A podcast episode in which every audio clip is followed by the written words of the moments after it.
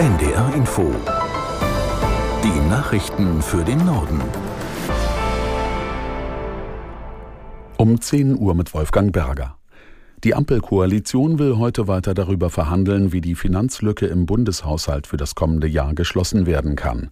An dem Spitzengespräch in Berlin nehmen Kanzler Scholz, Wirtschaftsminister Habeck und Finanzminister Lindner teil. Der Chef der FDP-Bundestagsfraktion Dürr zeigte sich auf NDR Info zuversichtlich, dass sich die Koalitionspartner einigen werden. Ich halte nichts davon, einzelne Treffen sozusagen zu überhöhen, sondern es ist äh, einfach Kernearbeit. Wir haben einen großen Haushalt, 450 Milliarden Euro groß im Volumen. Ich glaube, es ist schaffbar, äh, dass man 17 Milliarden Euro zur Konsolidierung findet und gleichzeitig heißt das, dass man in einzelne Titel, von denen es Zehntausende gibt, reinschauen muss und das muss solide geschehen. Ich glaube, das sind wir den Bürgerinnen und Bürgern schuldig. Wir sollten mit dem Geld äh, zurechtkommen, was uns die Steuerzahlerinnen und Steuerzahler zur Verfügung stellen. FDP-Fraktionschef Dürr auf NDR Info. Bei der Weltklimakonferenz in Dubai gehen die Verhandlungen über eine globale Abkehr von allen fossilen Energien in die entscheidende Phase. Konferenzpräsident Sultan Al-Jaber hofft, bis zum Abend eine verbindliche Vereinbarung zu erzielen. Aus Dubai Werner Eckert. Die Delegierten bei der Klimakonferenz in Dubai warten weiter auf einen Beschlusstext. Konferenzpräsident Sultan Al-Jaber hatte ihn für den frühen Morgen angekündigt, aber bislang nicht geliefert.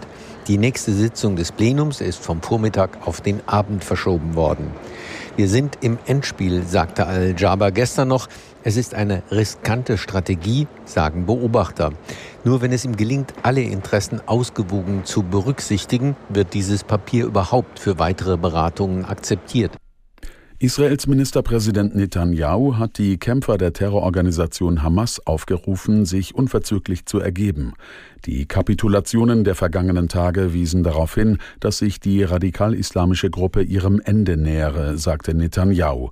Die Hamas wies die Berichte dagegen zurück, dass sich immer mehr ihrer Anhänger ergeben würden. Die Weltgesundheitsorganisation WHO drängt indes weiter darauf, humanitäre Hilfe für die Zivilisten im Gazastreifen zuzulassen. Das dortige Gesundheitssystem sei kurz vor dem Zusammenbruch, sagte Generaldirektor Tedros. Russland hat offenbar erneut aus der Luft die ukrainische Hauptstadt Kiew angegriffen. Trümmer der von der Luftabwehr abgeschossenen Raketen seien in mehreren Stadtteilen niedergegangen, sagte Bürgermeister Klitschko. Aus Kiew Andrea Beer. Russland hat die Hauptstadt Kiew in der Nacht mit acht Raketen angegriffen. Diese wurden nach Angaben des ukrainischen Militärs abgeschossen. Doch herabfallende Trümmer verletzten laut Bürgermeister Vitali Klitschko mindestens vier Erwachsene. Präsident Volodymyr Zelensky nahm am Wochenende an der Amtseinführung des neuen argentinischen Präsidenten teil, wo er auch mit dem ungarischen Premier Viktor Orban zusammentraf. Eine Kamera filmte das Gespräch zwischen Orban und Zelensky und die Gesten lassen auf einen offenbar kontroversen Austausch schließen.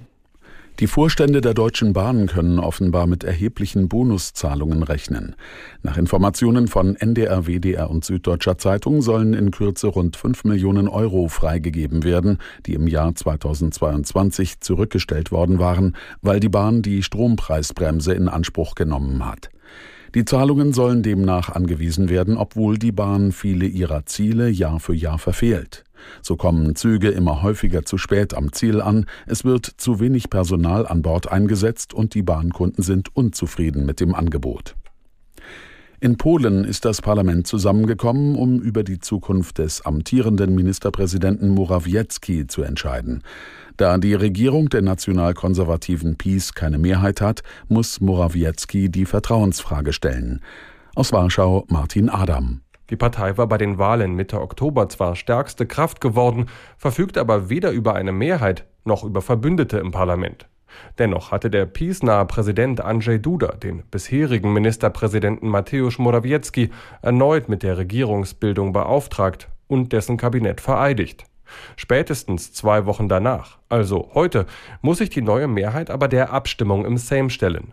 Danach geht laut Verfassung die Initiative an den Sejm, der dann mit Mehrheit höchstwahrscheinlich den früheren EU-Ratspräsidenten Donald Tusk mit der Bildung einer neuen Regierung beauftragen wird. Das waren die Nachrichten.